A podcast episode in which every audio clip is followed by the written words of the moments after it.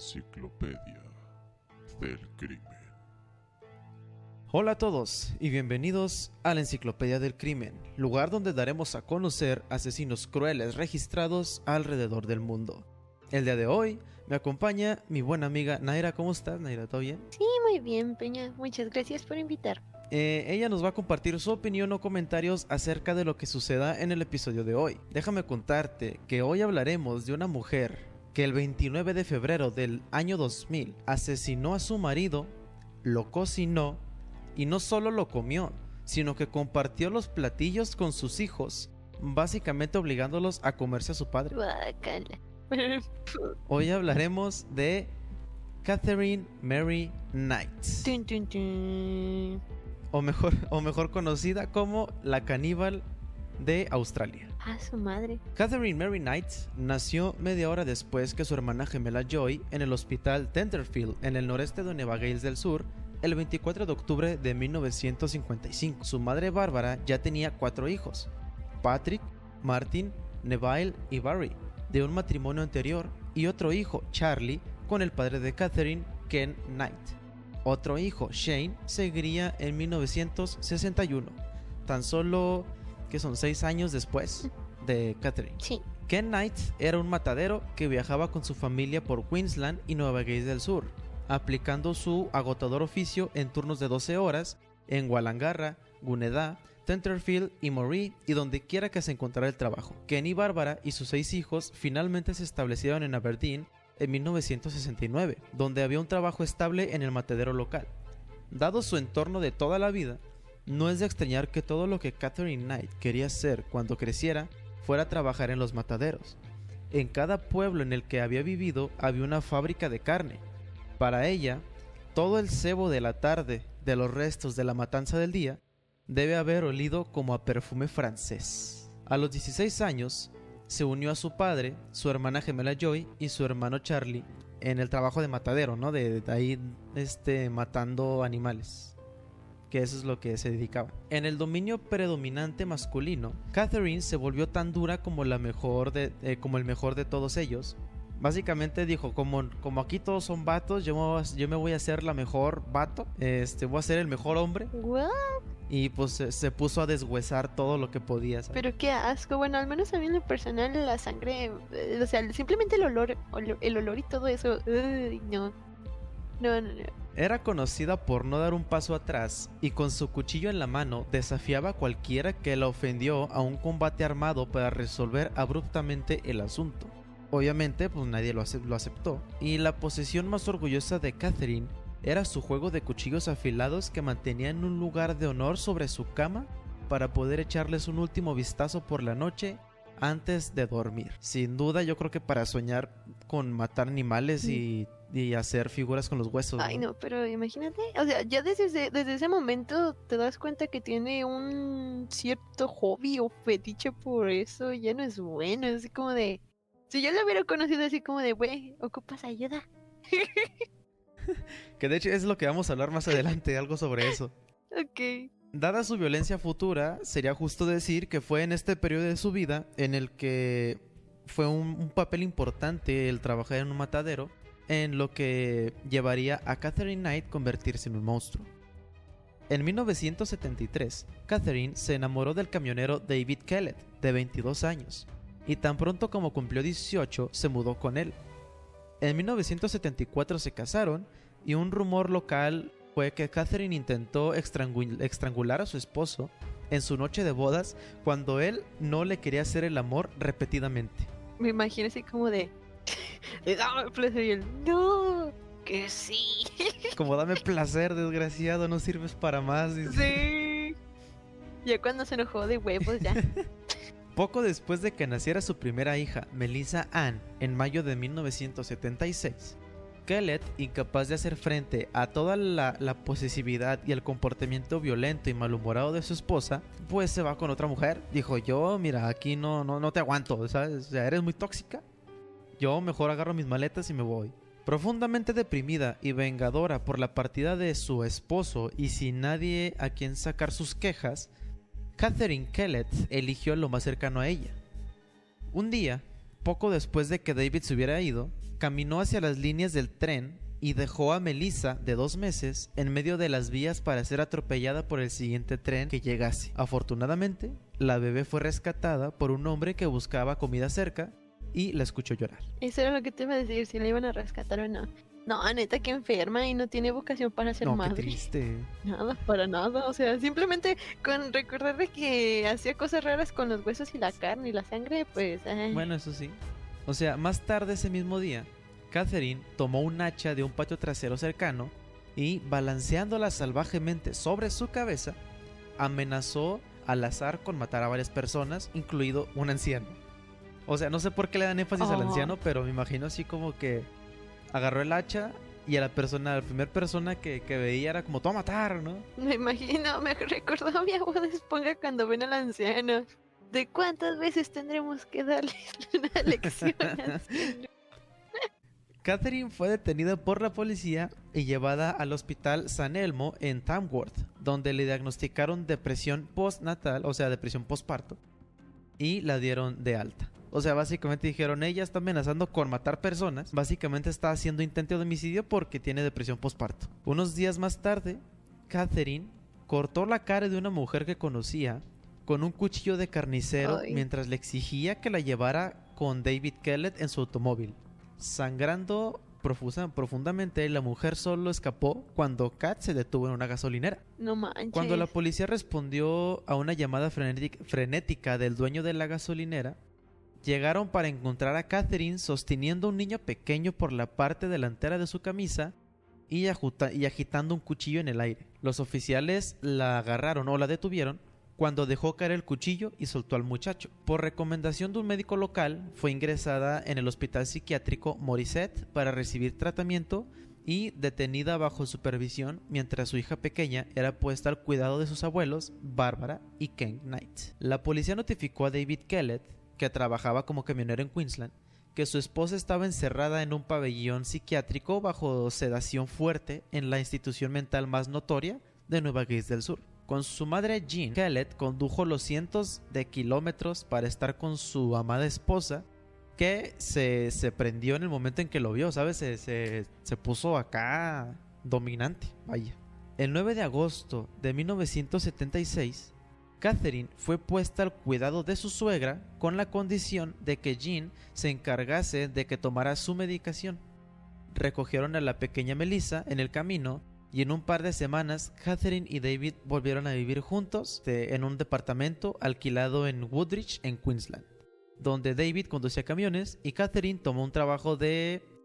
adivina de qué. Así es, de deshuesado en la fábrica de carne en Dinmore. Como que eso ya te lo esperas. Sí, sí, sí. Sí, como que... Es como que no, no, no voy a trabajar otra eso. cosa que no sea deshuesando animales. ¿no? Pues resulta que la, re- la reunión fue más tormentosa que nunca. Con Catherine eh, regularmente como brotando de furia. eh, por nada, nada más así porque puede, agrediendo a su esposo con los puños, electrodomésticos de cocina y cualquier otra cosa que pudiera poner en sus manos. Básicamente era una mamá enojada, ¿no? Ay, que con todo, con todo lo que te- todo lo que agarre, de todos modos te va, Sí, te va a doler, sí. te va a doler con lo que te golpee. Pero, sin embargo, sorprendentemente, el 6 de marzo de 1980 tuvieron otra hija, Natasha Marie. Un día de 1984, como en respuesta a las oraciones de David Kellett, Catherine se había ido. David llegó a casa una noche de trabajo y la casa estaba totalmente vacía. Catherine había empacado a sus dos hijas y todo lo que no estaba clavado y se mudó a vivir con sus padres en una granja a las afueras de Aberdeen. De vuelta trabajando en el matadero de Aberdeen y habiendo reanudado su apellido de soltera, Catherine Knight no duró mucho tiempo en la granja con la gente y pronto se mudó con los niños a una propiedad alquilada en la cercana Musselbrook. Un año más tarde, su espalda cedió debido a que se inclinaba constantemente sobre los cadáveres en el matadero y tuvo que dejar de trabajar por completo, por fin, ¿no? O sea, ya de plano la espalda dijo, ¿sabes qué? Ya, ya fue mucho, ¿sabes? Ya estoy totalmente encorvada y pues problemas de espalda, ya no pudo trabajar. El gobierno le encontró una casa de la Comisión de Vivienda en Aberdeen que le convenía porque estaba más cerca de la escuela de los niños y podían caminar en lugar de tener que ser conducidos todos los días. Con una pensión como ingreso, todo lo que Catherine, de 30 años, alta, delgada y atractiva, necesitaba era un hombre. Después de varias relaciones infructuosas, Desde la ruptura con su esposo, Catherine hizo clic con Dave Saunders en un hotel local en 1986. Saunders, un minero de 38 años de la cercana Scone, era considerado un buen tipo, cuyo único problema era que le gustaba una bebida, o sea, sabes, y pasaba la mayor parte del tiempo en el hotel poniéndose pues hasta el tope, ¿no? No manches, el, yo sí con cara de este compa ya está muerto, nada más que no le han avisado. Casi literal, ¿eh? O sea... A pesar de todas sus deficiencias clandestinas, como atacar a la gente con cuchillos, puños y electrodomésticos de cocina, Catherine tenía un exterior alegre y encantador y aparte de que, obviamente por todo eso, Saunders estaba totalmente enamorado. El hecho de que, de que Catherine tuviera un apetito sexual voraz fue la cereza del pastel. Hasta parecía como una bestia, un animal, no sé, es como Un- darlo un animal del o sea, sexo, tenía ¿no? un instinto medio... eh, No nada más eso, sino que simplemente como que para... ¿Cómo decirlo? Pues sí, nada más hacía caso a sus deseos más... Más voraces. Pues sí, A sus Sí. instintos. Ahora sí que era un, un- un animal puro, ¿no? Un monstruo. ándale. Las cosas siguieron con amor durante unos meses. Dave Saunders mantuvo su apartamento en Scone y se mudó con Catherine y sus dos hijas. No pasó mucho tiempo para que el monstruo de ojos verdes, porque Catherine era de ojos verdes, por eso también era muy guapa, saliera en Catherine y ella constantemente acusaba falsamente a Saunders de tener aventuras con otras mujeres. A partir de entonces siempre estuvieron en la garganta del otro, o sea, siempre se estuvieron así como que agarrando de las greñas. Catherine echaba a su hombre de la Mm. casa, pero tan pronto como llegaba a la casa en Scone, ella llamaba a la puerta pidiéndole perdón y le pedía que volviera, lo que pues Saunders siempre hacía. No pasó mucho tiempo antes de que las peleas se volvieran muy violentas. Kat era más alta que Saunders, atacándolo con sus puños y hasta con las botas. Y en mayo de 1987, ella le hizo saber lo que le pasaría si alguna vez jugaba con otra mujer, cortando la garganta de su cachorro de dos meses, de oreja a oreja. Ay, pobrecito. Sí, pobrecito. Deja tú, lo que sigue está peor. Porque le cortó la garganta, o sea, totalmente, básicamente, casi lo, lo, lo, lo degolla. Antes de llevarlo co- eh, en una sartén, con una sartén y golpearlo hasta dejarlo inconsciente. Eso, eso, le eso se lo hizo a Saunders. O sea, le, deshues- le casi mató al perro, fue por un sartén y le empezó a dar de golpes a Saunders hasta que se dejó, hasta que lo dejó inconsciente. No manches, pero como no la detuvieron, es- o sea, se supone que los hombres, o sea, de fuerza física, son más fuertes que una Pues chica. sí, pero bueno, es que estaba, estaba muy enamorado y aparte era más bajito. También es como que pues iba a dejar, ¿no? Yo creo. Ah, le gusta Sí, que le le gusta que le peguen. peguen. Pobrecito Saunders. Pero a pesar de todo esto y el, compo- y el continuo comportamiento extraño de Catherine, que incluyó un intento de suicidio, el amor de Dave resultó infalible y en junio del siguiente año, Kat dio a luz a un tercer hijo, No, pobrecito. una niña a la que llamaron Sarah. No, puras desgracias en esa familia, pobres niñas. Pobre Catherine. Pobres niñas. Ella solamente quería tener sexo a diestra y siniestra, ¿sabes? Con la llegada del nuevo bebé, la calma se asentó sobre la pequeña familia de la madre. Tres niñas y el padre. Tanto así que Dave depositó un... una... hizo como un depósito en una pequeña casa en Aberdeen que Kat pagó en su totalidad cuando se produjo la compensación de su trabajador en 1989. Teniendo en cuenta que, fuera de sus hijos, la pequeña casa de dos dormitorios en McQueen Street, Aberdeen, fue la primera posición real que la salvaje Catherine Knight había poseído en su vida, no es de extrañar que la decorara de la manera que siempre había soñado, con su pasión, animales muertos. Ay, Las paredes estaban cubiertas de pieles de vaca, cuernos de búfalo, novillos de agua, envolturas de piel anticuadas, cráneos de vaca y ovejas y hasta de ciervo. Prominentemente se exhibió un pavo real de peluche y un ciervo bebé.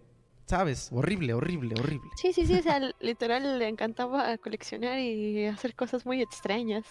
Sí, sí, sí, o sea, tenía trampas oxidadas de animales, abrigos de cuero, chaquetas de motocicleta de, así, ¿sabes? De, de animales. Inclusive hasta tenía un rastrillo oxidado y una horca. No sé de dónde sacó esas cosas, pero yo creo que de los mataderos se los robaba o algo así. Ahora, cada espacio disponible estaba lleno de periódicos viejos, ropa y libros. La extensa colección de videos trataba principalmente sobre el horror y la muerte. era un museo de, la de, de las fantasías de Catherine Knight. Porque no hay lugar como el hogar, dicen, ¿no? Así que si ella siempre estuvo en mataderos, pues obviamente su casa iba a ser. Pues ya está acostumbrada. Pero tan dichoso como era el paraíso, lo que con el nuevo bebé y la nueva casa llena de tesoros de Catherine, predeciblemente no duró. En la nueva pelea de intercambios, Kat golpeó a Dave, o sea, Saunders, en la cabeza con un hierro y supuestamente lo apuñaló con un par de tijeras. Uy, Supuestamente, ¿no? Cuando regresó a, al nido del amor después de una semana en Scone, o sea, cuando, cuando se reconciliaron, tuvieron sexo para reconciliarse. Eh, Saunders se dio cuenta de que Catherine había, eh, había cortado toda su ropa en pedazos y la había llevado a un vertedero. Esta vez Saunders decidió que ya, ya había tenido suficiente, así que tomó su larga licencia de servicio en las minas. O sea, porque en aquellos tiempos era de que si te vas a las minas no te vas como un año o dos años como actualmente, te vas no cinco, seis o hasta Ya diez años. te mueres antes de regresar, ¿no? pues tomó esa licencia y dijo, "Ay, llévenme a las minas. Y obviamente lo único que extrañó de, de- de su, de su antiguo hogar eran los bares a los que, a los que pasaba a beber. A pesar de los frenéticos esfuerzos de Kat por encontrarlo, no tuvo suerte. Sus compañeros sabían dónde estaba, pero obviamente no iban a no, iban a, regresar a su compañero a esa tortura. Hasta ya al final, después de investigar tanto y no encontrar nada, Kat finalmente se rindió. Meses más tarde, Dave regresó a su casa en, en McQueen Street, donde tenía la casa de ensueño de Catherine, para ver a su hija solo para descubrir que en su ausencia, Kat había ido a la policía local y les dijo que estaba aterrorizada de que Dave regresara y la golpeara. Ah, no manches. De esa forma, ella consiguió que los policías emitieran una orden de violencia aprendida contra él para mantenerlo legalmente alejado de ella y de los niños. Cat Knight no tardó mucho en encontrar otro amante y a los pocos meses de la relación estaba embarazada. No, otra Otra vez. Seguro otra niña, ¿verdad? Sí, sí, sí. no. No, esta vez fue un niño. Ah, bueno. El padre, el padre se llamaba John Chillingworth, Chillingworth, perdón, de 43 años, que trabajaba en la fábrica de carne de Aberdeen y el bebé, un niño llamado Eric, nació en 1991. El errático estilo On Again Off Again, que es, eh, para los que no sepan, es un estilo de, de, de vamos de nuevo y si no se arma, pues hay que intentarlo otra vez, ¿no? El errático estilo on, on Again Off Again de Kat se hizo ver con que la relación solo durará tres años. O sea, los lugareños decían esto solamente va a durar tres años como mucho. Y van a, va listo, ¿no? Van a terminar, se van a separar. Pero se sorprendieron que inclusive duró más tiempo. Y terminó, toda esta relación terminó más de tres años, fueron creo que unos cinco años. Y terminó cuando Kat abandonó a, John Shillingworth por John Price un local, un local de Aberdeen con el que había estado teniendo una aventura a espaldas de Chillingworth durante algún tiempo. Ah, Aunque angustiado en ese momento, resultó que el despreciado John Chillingworth era el tipo más afortunado del planeta. Superaría su corazón roto, se bajaría del alcohol y haría algo constructivo con su vida. Pero al enfrentarse a la malvada bruja de Aberdeen, John Price había firmado su propia sentencia de muerte. Desde todos los puntos de vista, John Price era un tipo estupendo que te daba su brazo izquierdo si lo necesitabas y era del gusto de todos los que lo conocían. Había estado casado y tenía tres hijos cuando el matrimonio se rompió en 1988. Su esposa se llevó a la más joven, una niña de dos años, y eh, él se quedó con una, una hija adolescente y otra niña más pequeña. Pues obviamente trajo a casa un buen salario de trabajar en las minas locales. Price conoció a Catherine en un hotel local en 1993 y a los 38 años tenían exactamente la misma edad. Y no pasó mucho tiempo antes de que fuera un artículo en la ciudad. Artículo entre comillas me refiero a una noticia, vaya. Que fuera una noticia en la ciudad. La relación comenzó igual que todas los, lo- las relaciones anteriores de Kat. Ella era la, la esposa devota y amorosa que cocinaba y cosía y recogía a su hombre y lo llevaba a casa desde, desde donde trabajaba cuando no podía caminar. Además estaba pues con sus hijos, ¿no? Que se las llevaba bien, que era la mamá buena onda, esa falsedad, ¿no? Que, que hacía Kat con todas sus relaciones. Que me sorprende cómo, o sea, si ya sabían todo lo que hace, bueno, al menos su familia, ¿cómo pueden estar tranquilos viviendo con ella, güey? No, quién sabe. O sea, pues, yo creo que. No Es sé. que está bien raro, o sea, ¿cómo. ¿cómo aguantas tanto eso? O sea, en el sentido de que la madre está loca. Te puede maltratar, te puede hacer algo y están como si nada de, sí, somos una familia feliz. Ajá, sí, claro. Ándale, justo así. No sé, no entiendo. O sea, es que está raro. Pero, pues es que es- eso lo hacía dentro de la casa. O sea, nada más la familia cercana eh, conocía cómo era Kat. Pero dentro de la casa era un horror. Pero a, a las afueras, con la gente, era como: Ah, soy la mamá buena onda. Soy la que hasta le da regalos a su esposo, la que lo cuida. Era, muy así, ¿sabes? A finales de 1995, Kat se mudó con Price a la casa familiar en, en San Andrews Street. Debe haber parecido como vivir en el Palacio de Buckingham después de, que, de tener una pequeña casita abarrotada con animales muertos en las paredes. Y pues la- el alcohol se intensificó en Kat y también lo hicieron los combates, las peleas, las discusiones. Se les podía ver de boca en boca en los demás en la calle de afuera, de, su casa a los lados, cuando se escuchaban las discusiones. Y en 1998, Kath mostró a los jefes de Price en las minas una cinta de video que había grabado en secreto en la casa de algunos artículos que Price supuestamente había robado del trabajo. Kath sostuvo que grabó la cinta como venganza por una pelea sobre su continua negativa a casarse con ella. O sea, básicamente ella le dijo, cásate conmigo, vamos a casarnos. Price, Price le dijo, ¿sabes qué? Pues la neta no me quiero casar contigo, al menos no todavía. Y ella, en venganza de eso, te le dijo a los jefes de Price que en las minas se había robado cosas del trabajo, supuestamente. Eh, ella había planeado mostrarle la cinta a Price para usarla como chantaje contra él. Pero después de otra horrenda pelea, decidió ir un paso más allá y mostrárselo básicamente a todos los que trabajaban con él. Aunque los artículos en la cinta estaban más allá de su fecha de uso hasta o de como de caducidad por así decirlo, o se consideraban basura y se retiraban de la misma compañía, fue suficiente para Price que lo despidieran del trabajo, que había estado ahí permanecido, que había amado ese trabajo durante 17 años. O sea, básicamente 17 años de trabajo en las minas fueron arruinados solo por no querer casarse. No manches. ¿Cómo, cómo literal tiene control del sujeto en varios, en varios sentidos? Y en todos, ¿eh? En todos era lo mismo, era de que ella controlaba la relación.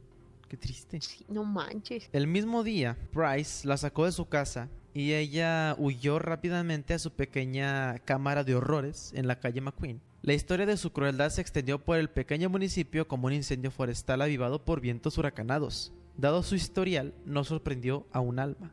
O sea, cuando se enteraron de que Price la había corrido de la casa, fue, todo fue como, bueno, pues siempre pasa, ¿no? Ya no es la primera vez que pasa. Cuando Price se llevó a Kat de vuelta, unos meses más tarde, aunque no la trasladó de vuelta a su casa, perdió a muchos amigos que ahora no tendrían nada que ver con él cuando ella estaba en- en- viviendo con él, ¿no? Sus peleas se reanudaron con un veneno renovado. Se emborrachaban los dos y discutían sobre cómo ella los sacaba de la mina. Luego estaba muy enojado porque todos lo vieran.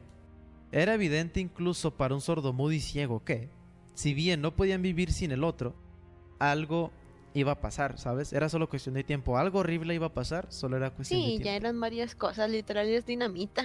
En algún momento, ¡pum! Dice, no pasó mucho tiempo antes de que Kat volviera a tener rienda suelta en la casa de Price. Pero no ayudó en lo más mínimo a las cosas. Las discusiones se intensificaron en violencia.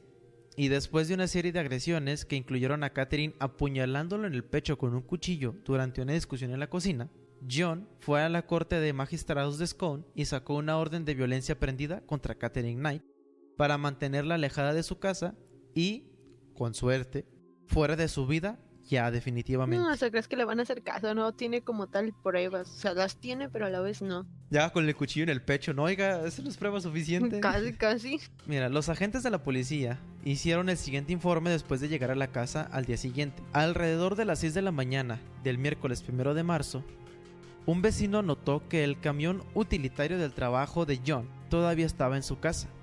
Esto parecía inusual, ya que, la, ya que John normalmente se había ido a trabajar todos los días antes de esta hora. O sea, el vecino vio que, que Todavía eran las 6 de la mañana y dijo, ah, chis, este vato siempre se va como a las 5. O sea, no es normal que esté todavía el camión De aquí. algo pasó. Este vecino se preocupó, al igual que este que los empleados del, de, de, de John, que en ese momento estaba haciendo averiguaciones sobre por qué John no había asistido al trabajo. El vecino y otro amigo intentaron despertar a John tocando la ventana de su dormitorio. El vecino y el amigo luego fueron a la puerta principal donde vieron una pequeña cantidad de sangre en el exterior de madera. La policía fue contactada. Fue rápidamente, que rápidamente nos referimos a que llegaron a las 8 de la mañana. Sí se tardaron como una hora así, ¿no? Porque si fue eso a las 6 supuestamente, entonces sí como, sí tardaron como unas dos horas en llegar, ¿qué pedo? La policía en el lugar forzó la entrada a la casa por la puerta trasera. Al entrar, la policía localizó las capas exteriores de piel de la víctima, No o sea, de John Price, colgando de un gancho en un arco de la puerta hacia la sala de estar. Luego localizaron los restos decapitados de la víctima, o sea, John Price, en el piso de la sala de estar cerca de un pequeño vestíbulo que conduce a la puerta principal. Una nueva búsqueda de la casa por parte de la policía resultó en que localizaran a Catherine Knight, quien roncaba fuertemente en estado comatoso en una cama doble al final de la casa. O sea, la encontraron ahí toda, toda O dormida. sea, sí que le valía madre. Así como de. Ah, Sí, lo sí, sí. normal. Sí, sí, sí, sí. O sea, fue de la casa fue reti- rápidamente retirada por la policía y luego fue trasladada a un hospital en ambulancia. Por aquello de, pues esperemos que el perpetrador del acto no le haya hecho algo a, a Catherine. No manches. El siguiente relato que voy a contar es el informe completo del investigador de la escena del crimen, el detective Peter Anthony Mucio, quien fue el primer oficial en ingresar a las instalaciones, o sea, la casa, después del descubrimiento inicial del cuerpo de John Price. En casos como este, es el trabajo del detective reconstruir los hechos macabros de primera mano a partir de la evidencia en la escena del asesinato, antes de que nadie más toque nada. O sea, básicamente, es, si tú eres ese detective que tiene que hacer el informe, tienes que detallar cómo se encontró todo, en qué estado, e inclusive si estaba goteando algo, tienes que escribirlo también. Y de seguro, de seguro, aunque tengan todas las pruebas para inculparla, no se la van a creer. Así como de, era demasiado buena. Pues sí, pues es que son los años 2000, ¿sabes? Era como que no, no era tan común este ver mujeres asesinas. Como que las dejaban siempre al último. Ya cuando no encontraban más, dicen, ahora sí decían, a lo mejor es una mujer. el local fue construido hacia el lado de este de la manzana, hacia el lado oeste de la manzana, dejando un área de césped en el lado oeste, donde se estacionaron tres vehículos. Estos vehículos consistían en un Toyota 4D blanco, un sedán Ford blanco y un Toyota Land Cruiser util- utilitario blanco. Habían dos cobertizos de acero galvanizado en el patio trasero, uno en cada esquina trasera. También había un, ¿cómo se llama? un asador de ladrillo contra el límite oriental. La vivienda tenía una terraza de longitud completa a través del lado sur y una terraza más pequeña central en la parte trasera de las instalaciones. O sea, aquí está describiendo la casa. Sí, sí, como está tal cual. Entré en las instalaciones para realizar un examen superficial con el sargento Raymond. Entré por la puerta trasera y entré en la cocina. Una vez dentro de la cocina, vi una gran sección de lo que podría ser piel humana colgando del arquitrabe superior de la puerta, que es básicamente la parte de arriba de la puerta, que conduce a la sala de estar. Este pedazo de piel se extendía desde la parte superior de la puerta hasta el suelo y parecía ser piel humana completa. Mirando a través de esta puerta hacia la sala de estar, pude ver como un cuerpo humano sin cabeza y sin piel estaba tendido. Caminé hacia el este por el pasillo y miré hacia el vestíbulo de entrada y vi una cantidad extrema de sangre acumulada en el suelo. También había una gran cantidad de sangre manchada sobre la pared de la entrada. El comedor contenía una mesa de madera grande y de acero que tenía tres asientos colocados a su alrededor. Había prendas de vestir sobre los respaldos de cada una de las sillas. En la mesa del comedor había una bolsa de herramientas, algo de ropa, una pequeña carpeta azul y un gorila de peluche, eh, de esos de los que le aprietas y suenas. Sí, sí, sí, de los que le pones cuerda. Ándale. Y algunas cajas de medicamentos recetados. No te manches de sangre en el área de los hombros de una camisa azul que estaba cubierta sobre la silla en el lado oeste de la mesa. Entre tanto, entre los medicamentos que tenía era eran varios como antidepresivos, eran todos estos para controlar este las locuras, o sea, la, la Sí, depresión, la el ansiedad y medicamento esto. para el medicamento psiquiátrico, se podría decir así. Sí, sí, sí, ándale, justamente eso, como que se los habían recetado y ella dijo, ah, mira, para que no se me olvide, los cobo. Como se mencionó anteriormente, vi lo que parecía ser piel humana o piel, eh, es decir, no sabían si era un pedazo nada más de piel extendido o si era toda la piel humana, colgando del arquitrabe superior de una puerta. En un examen más detallado, o sea, cuando se acercó a ver, pudo distinguir el cabello rizado negro en la parte superior, una nariz y parte de la boca y la oreja. No manches, lo destazó y lo, lo aventó por toda la casa. güey. Sí, Literal le aplicó la de los puerquitos, le quitó todo el cuero y ya después nada más lo hizo, casi lo hace chicharrón. Ahora, dice que los bordes de la piel estaban incisados, o sea, estaban perfectamente cortados. También uno un- hubo una serie de heridas de arma blanca en la piel, aproximadamente un metro de la parte superior. Básicamente era como que, a ver, este vato fue apuñalado y después ya fue cuando hicieron el trabajo de, eh, de, de, de- de- de quitarle la piel, ¿no? No manches, literal, literal le aplicó la del puerquito. No, sí, y, y- y- y así, y así parecía, porque dice que la piel estaba eh, colgando de la puerta con un gancho de acero No inoxidable. manches, no, pues literal fue a la carnicería, le robó al carnicero las cosas y vámonos. Ahora fue a la cocina, este detective fue a la cocina, encontró una olla que estaba llena de líquido. Y en la superficie pudo identificar una cabeza humana despellejada Despellejada. no. y una serie de verduras cocidas. También vio una, una fuente para hornear que estaba en la parte derecha. Dentro de esta fuente para hornear vio una cantidad de líquido y los restos de verduras horneadas. También vio dos comidas preparadas. Cada una de las comidas consistió en dos piezas de carne cocida, papa al horno, calabaza al horno, calabacín, repollo, calabaza amarilla y salsa. Debajo de cada una de las comidas había una sección rasgada de papel de cocina con un nombre escrito en ella.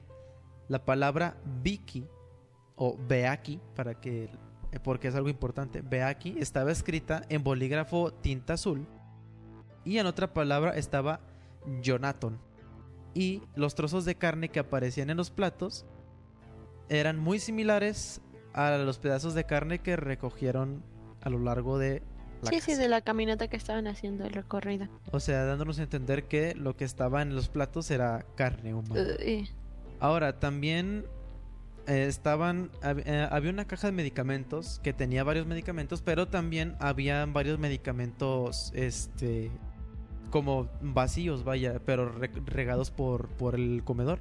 Que eran, yo creo, los que se tomó. Los que se tomó Catherine para quedarse toda muerta ahí en la cama. Como que se quería suicidar. Siento yo que se quería suicidar. Yo también siento que lo, Pero lo quería hacer porque literal se, se empastilló y no se Sí, quiso sí, hacer. Pues sí, estaban- como que no se quiso hacer cargo, como de si me van a llevar a la cárcel, pues ya mejor, ya. Sí, sí, sí, porque justamente los, los, los tubos vacíos que estaban eran de Lubox, Aropax y eh, Prometacina, que son justamente para calmar, para relajar el- los, los nervios y la depresión. Así que sí, yo creo que se quería suicidar, pero no supo tomárselos o no se tomó los suficientes y por eso quedó como en coma ahí en la cama. Ahora, el cuerpo sin piel y sin cabeza de una persona que ahora se conoce como John Price estaba en posición supina, con las piernas sobresaliendo en el vestíbulo de entrada, de rodillas hacia abajo. O sea, lo puso todavía, lo- le quitó la piel y lo posicionó Uy, y así lo dejó sin cabeza. casi, casi que lo, lo puso a posar. Ándale. Había una cantidad sustancial de sangre untada sobre la alfombra alrededor del cuerpo. Como se mencionó anteriormente, también había una cantidad extrema de sangre acumulándose en el vestíbulo principal de la entrada. En este charco de sangre y manchas había marcas donde el cuerpo del difunto había sido arrastrado aproximadamente un metro de donde fue asesinado.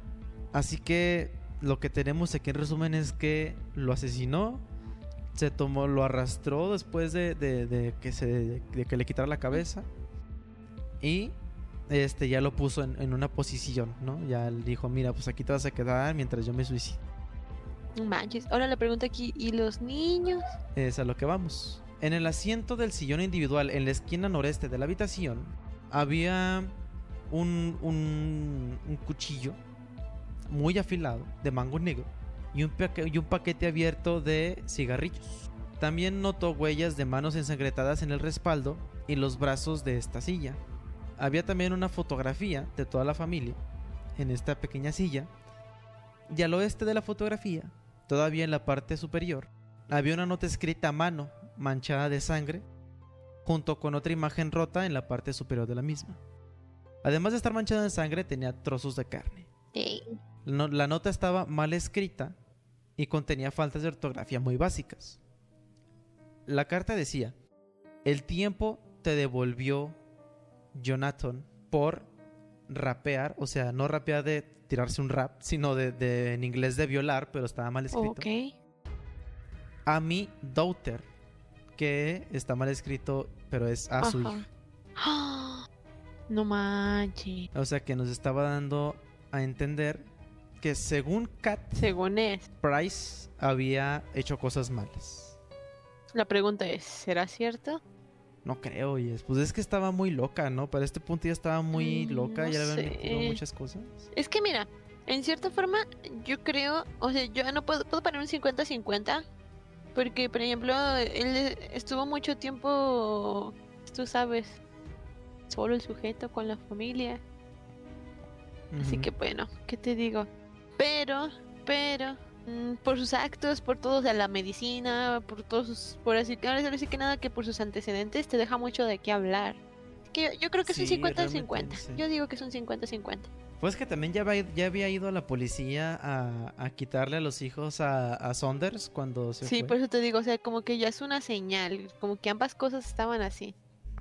Ambos Sí, estaban mal, ambos estaban mal. Era evidente para el detective Mucio que Catherine Knights había asesinado a John Price.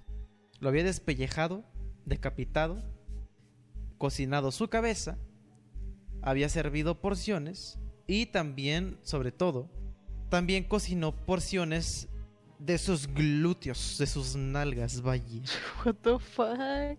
en platos para ella y sus dos hijos para cenar cuando regresaran a la casa en algún momento. No manches. Porque resulta que los hijos de. eh, el hijo y la hija de. Price, que era. que eran Beck y Jonathan, mm, estaban ausentes cuando ocurrió este asesinato. Sí, es- Así que ella solos. preparó la comida. Preparó la comida para, en caso de que llegaran, pues ya los encontraran a los dos muertos. No manches.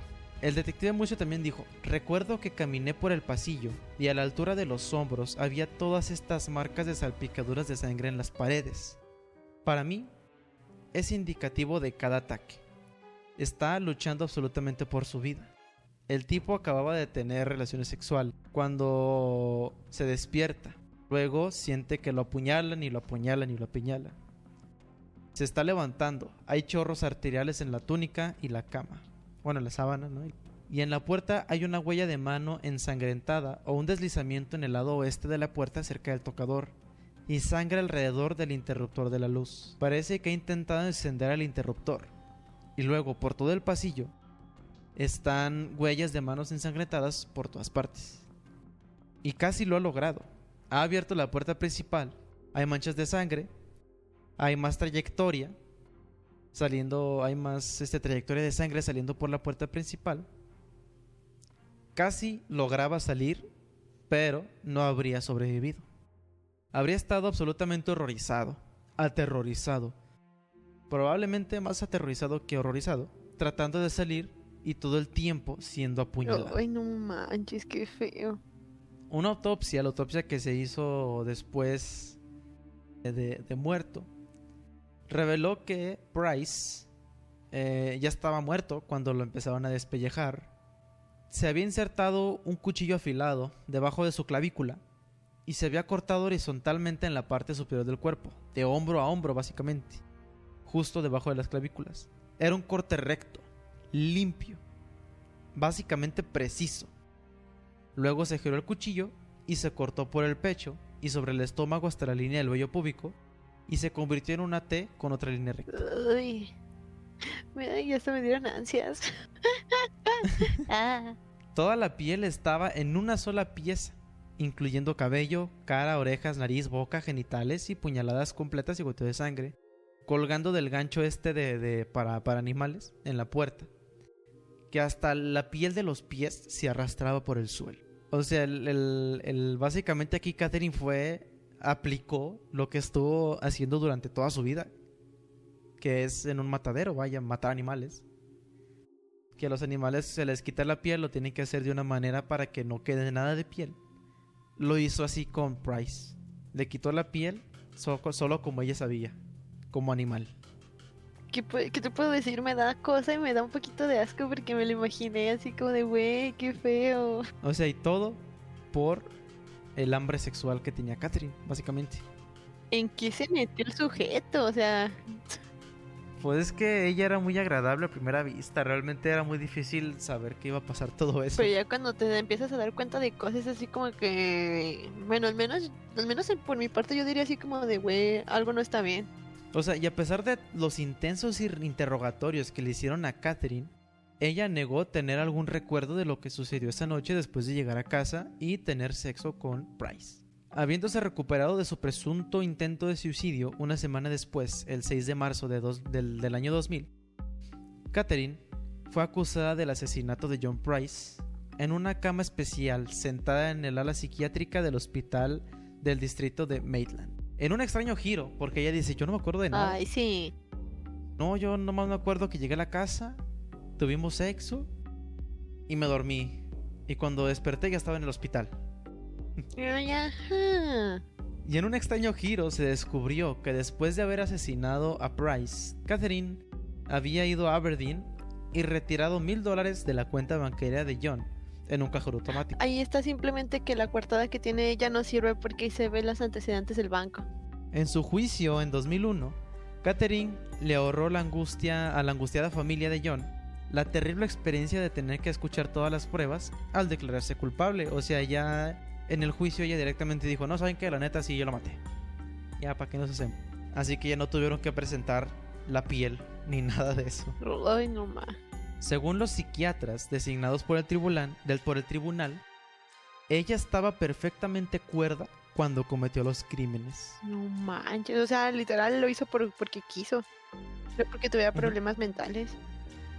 Sí, sí, sí, es lo que llegaron todos los psiquiatras. Fue como, a ver, ella sí estaba consciente de lo que hacía. ¿Sabes qué es lo, lo más curioso? ¿Qué? Que normalmente dicen que los asesinos es porque tienen problemas mentales. Pero ella como tal no tiene un problema mental, sino que eso fue- esa era su vida diaria, o sea, cuando de pequeña, de muchacha. Entonces simplemente lo que hizo para ella fue normal, ¿sabes? Como que en un momento de ira y dijo, ah, te voy a hacer esto. Ándale. Es que algo que comparten todo, la- o al menos el 90% de los asesinos seriales, es que de niños les gustaba matar animales. Ay, no. O sea, todos, todos o la mayoría de ellos empezaban a matar ya sea ratones, perros o algo y les gustaba hacerlo y lo disfrutaban. Y, y a Catherine no es exactamente que le apasionaba, pero pues toda su familia trabajó en un matadero, era lo que veía a diario. Así que básicamente fue como que inconscientemente su familia ayudó a que Catherine matara a Price, básicamente. Sí, literal fue así como de, "Mm, ¿cómo se sentirá matar a una persona? Y pues ahí fue. Sí, ahí fue. Dijo, aquí ya llegaste, Padre Santo. Ya me diste mi, mi, Motivos. mi- mis ¿sí? motivos, ya me complaciste sexualmente, ahora sí te voy a matar, ¿no? No manches. El 8 de noviembre, el juez Barry Ock sentenció a Catherine Mary Knight a cadena perpetua sin posibilidad de libertad condicional. Según tengo entendido, creo que esta es la primer cadena perpetua sin posibilidad de, de libertad condicional que se ha dado en la historia.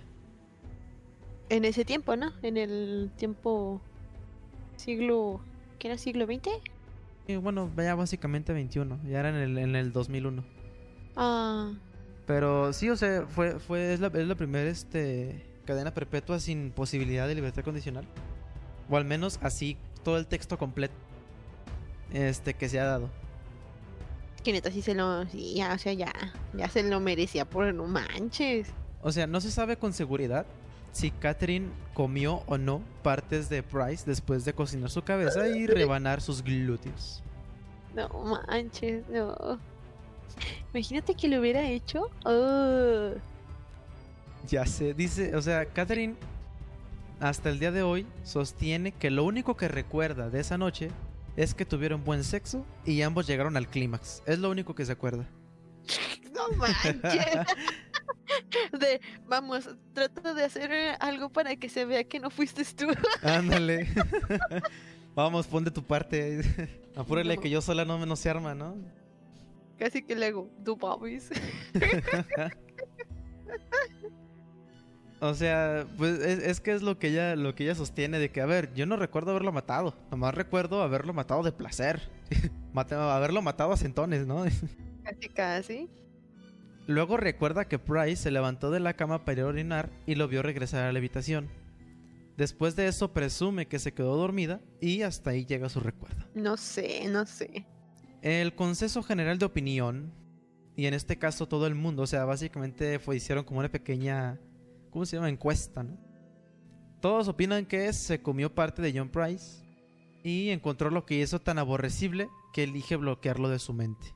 O sea, básicamente todos dicen, sí, a lo mejor sí se comió a, Price, es seguro que se lo comió, pero como se, se dio cuenta que lo que hizo es tan traumático, o sea, que lo que hizo es tan horrible, que decidió simplemente decir, ah, yo no fui, y bloquearlo. En el Centro Correccional de Mujeres de Mulawa, Catherine Knight trabaja como limpiadora en la oficina del gobernador de la cárcel. Y aunque es buena cocinera, es muy poco probable que alguna vez consiga trabajo en la cocina. Pues que qué tal si un día de estos le gusta meter carne humana, no hombre. Cocina un cliente, ¿no? Que le habla mal.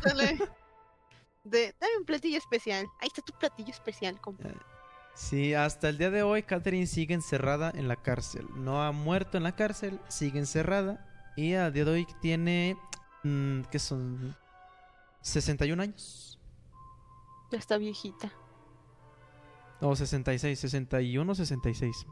Ses- Creo que son 66. Sí, 66 años tiene. Y pues básicamente esta fue la historia de Catherine Mary Knight, o mejor conocida como la caníbal de Australia. No manches. Primero, ¡bravo! Y segundo, no mames. Bravo porque mató al esposo, ¿no? O sea, porque narraste bien chida la historia, pero chale, o sea, de no mames por el pobre señor. Sí, o sea, Le es hicieron que, chicharrón. es que está triste, sí, porque, o sea, literal lo hicieron chicharrón. Sí, le aplicaron la del puerquito.